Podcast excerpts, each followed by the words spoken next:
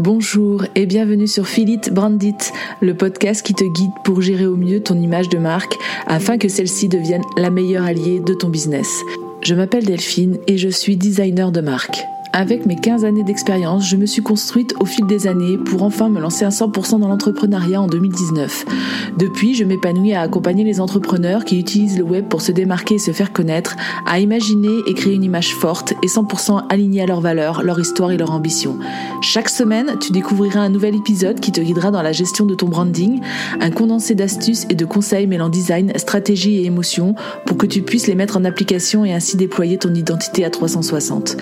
Si tu souhaites t'épanouir dans ton activité en diffusant une image de marque juste qui va travailler pour toi et attirer les bonnes personnes, alors abonne-toi pour ne louper aucun épisode. Et si ce podcast te plaît, je t'invite à en parler autour de toi et à laisser 5 étoiles sur ta plateforme d'écoute préférée. Bonne écoute et bienvenue dans ce dixième épisode déjà du podcast Philippe Brandit.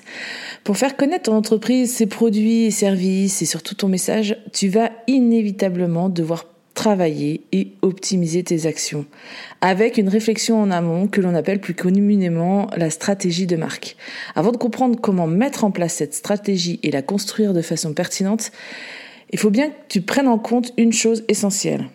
Tout le travail que tu effectues pour te faire connaître et déployer ton image de marque euh, part d'un même élément, ton client cible et sa perception. C'est à partir de ces infos que tu vas pouvoir établir un plan d'action précis et cohérent pour propulser ton entreprise sur les bonnes rails. Alors tout d'abord, qu'est-ce qu'une stratégie de marque? Nous sommes au quotidien en contact avec des marques. Mais t'es-tu déjà posé la question de ce qui t'attirait chez telle ou telle marque? Tu vas me répondre son message, son produit ou encore euh, sa façon de communiquer. Il y a forcément quelque chose qui a résonné en toi pour qu'elle marque ton esprit et ton cœur. Mais en fait, il ne s'agit ni plus ni moins d'un résultat d'une stratégie de marque bien étudiée et travaillée. Dès la création de ton business, cela va impliquer une réflexion sur ton identité. Pourquoi créer une nouvelle marque? Quelle plus-value j'apporte aux clients dans un univers concurrentiel comme le mien? Quels sont mes points forts? Comment me distinguer des autres dans une même niche ou un même secteur?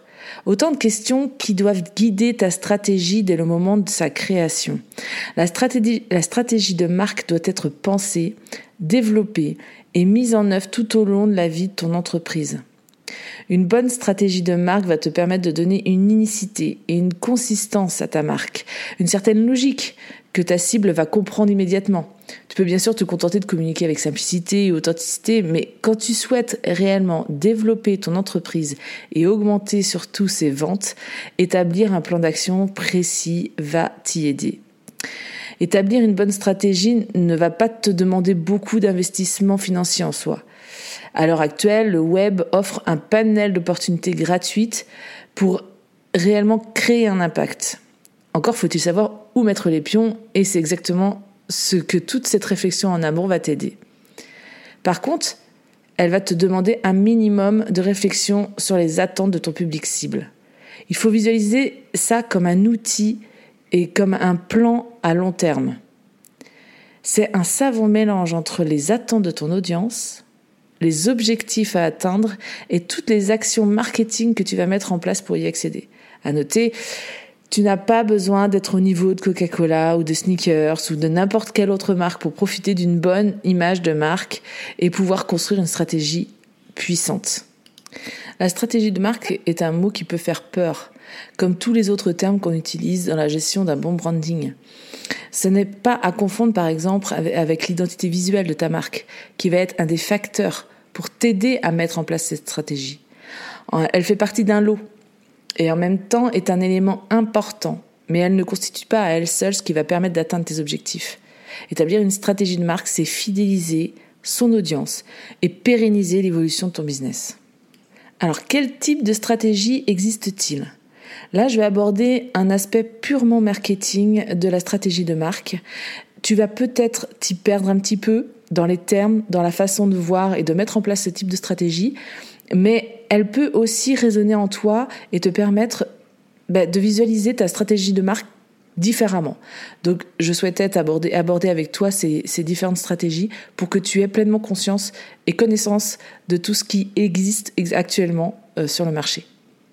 Il en existe quatre grandes actuellement. Il y a la stratégie de marque produit, la stratégie de marque ombrelle, la stratégie de marque caution et la stratégie de marque par gamme. Abordons chaque stratégie point par point. La stratégie de marque produit. Elle concerne les entreprises qui commercialisent un produit unique avec un positionnement et un ciblage différents. L'entreprise donne ainsi à chacun de ses produits un nom de marque différent et cette stratégie peut euh, te donner un positionnement différent à chacun de tes produits. La communication est donc personnalisée et l'investissement est plus important. Si je devais te donner un exemple pour que ça puisse te parler concrètement, euh, je pourrais te donner le nom du groupe Accor qui euh, commercialise un seul produit, donc des hôtels, mais sous différents noms et positionnements comme Ibis, Mercure, Novotel, F1, etc. Il va ainsi pouvoir toucher des types de personnes différents avec des noms différents, mais sous une même entité. Il y a également la stratégie de marque ombrelle. Dans ce cas de figure, l'entreprise déploie une multitude de produits ou services, de lignes ou de gammes de produits sous une seule et même nom de marque. Le mot ombrelle vient du fait qu'une seule et même entité déploie son expertise et abrite sous le même nom plusieurs produits ou services différents. Le message marketing transmet alors les mêmes valeurs entrepreneuriales et la même image de marque. Cette stratégie est pertinente pour les entreprises qui disposent d'une marque avec une certaine réputation et qui souhaitent lancer un nouveau produit ou service. Ainsi, dès le lancement, elle bénéficie d'une image solide et crédible auprès des clients.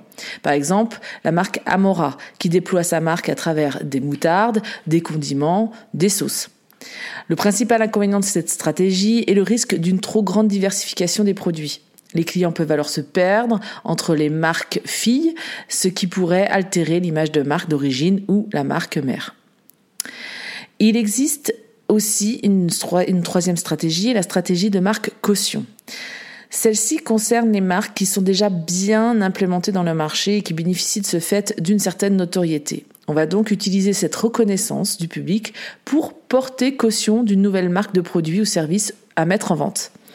Ces marques caution vont ainsi tirer parti de la valeur de la promesse et du positionnement de la marque principale reconnue. En utilisant la confiance déjà établie de la marque, cela va aider à fidéliser les consommateurs et les clients et à propulser la vente de ces nouveaux produits mis sur le marché.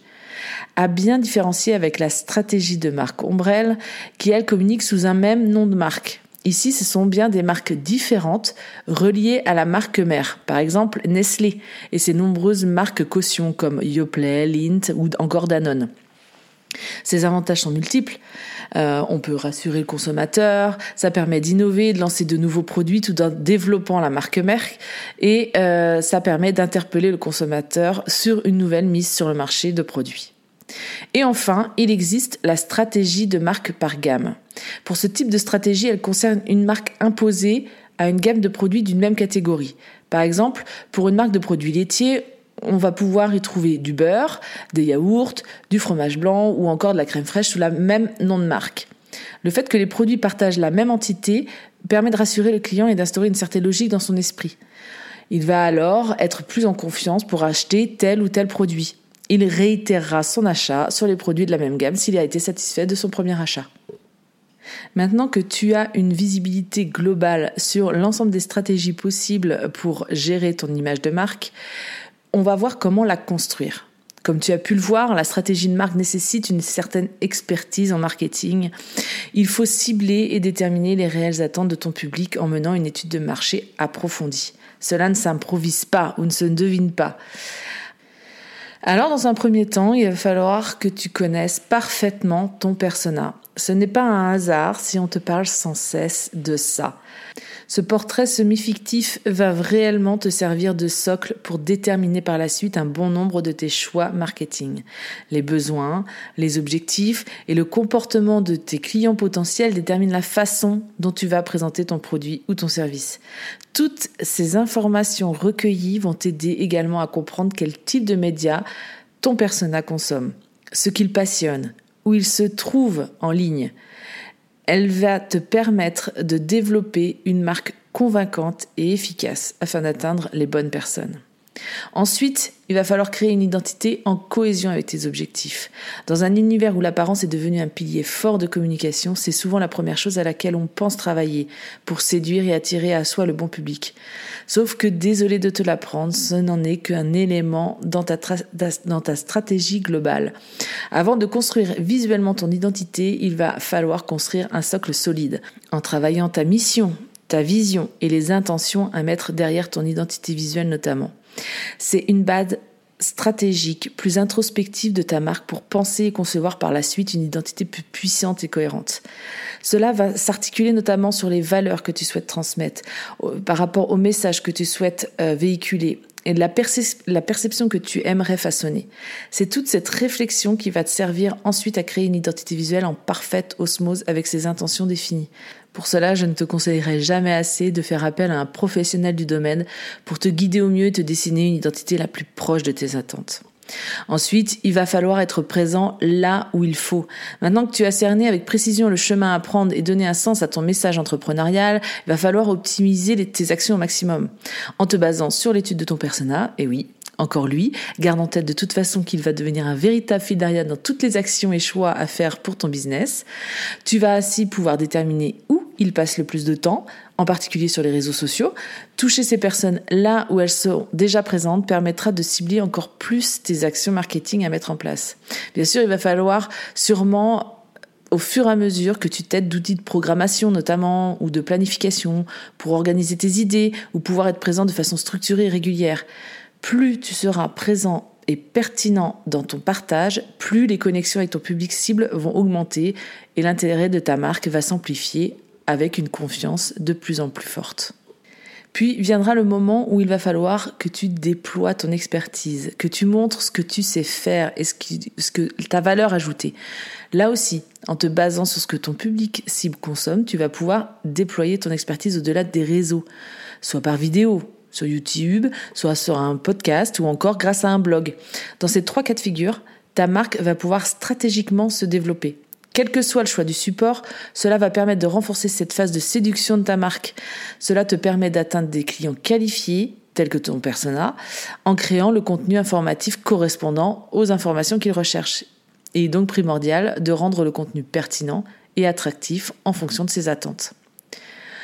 Ensuite, il va falloir travailler en profondeur ton service client. Une fois séduit, ton client va s'immerger encore un peu plus dans ton univers. Tu peux te dire que le job est déjà fait et que tu n'as plus à fournir d'efforts pour qu'il garde une bonne image de toi et de ton business. Non.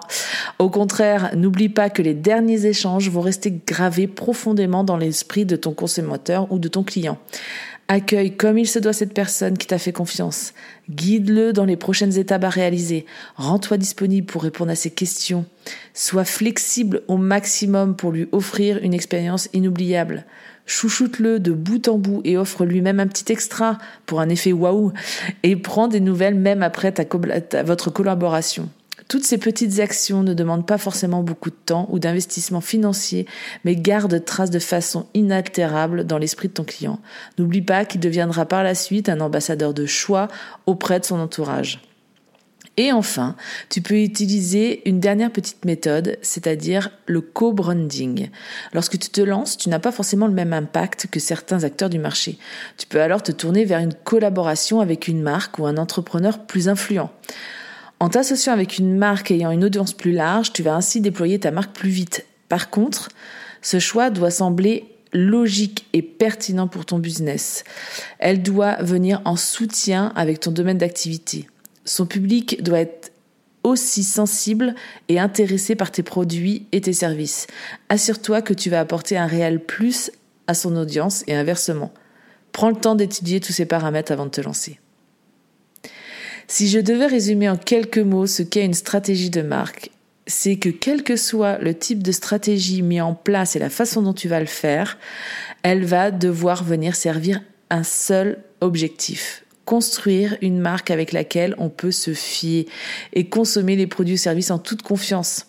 En structurant ton branding, tu vas ainsi pouvoir te démarquer et cibler tes actions avec pertinence pour atteindre des objectifs bien précis tout en inspirant confiance.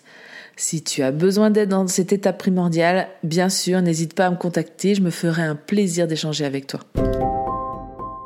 Et voici ce qui signe la fin de cet épisode. Je te remercie de l'avoir écouté jusqu'au bout.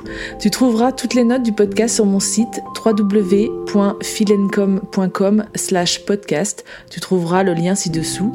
Et bien sûr, si l'épisode t'a plu, n'hésite pas à me laisser un commentaire. Je me ferai bien sûr un plaisir de te répondre. Je t'invite également à me laisser une note sur ta plateforme d'écoute préférée pour m'aider à faire connaître le podcast. Tu peux également en parler autour de toi en story sur Instagram notamment en me taguant fil-n-com. Merci pour ton soutien et je te donne rendez-vous mercredi prochain pour un nouvel épisode.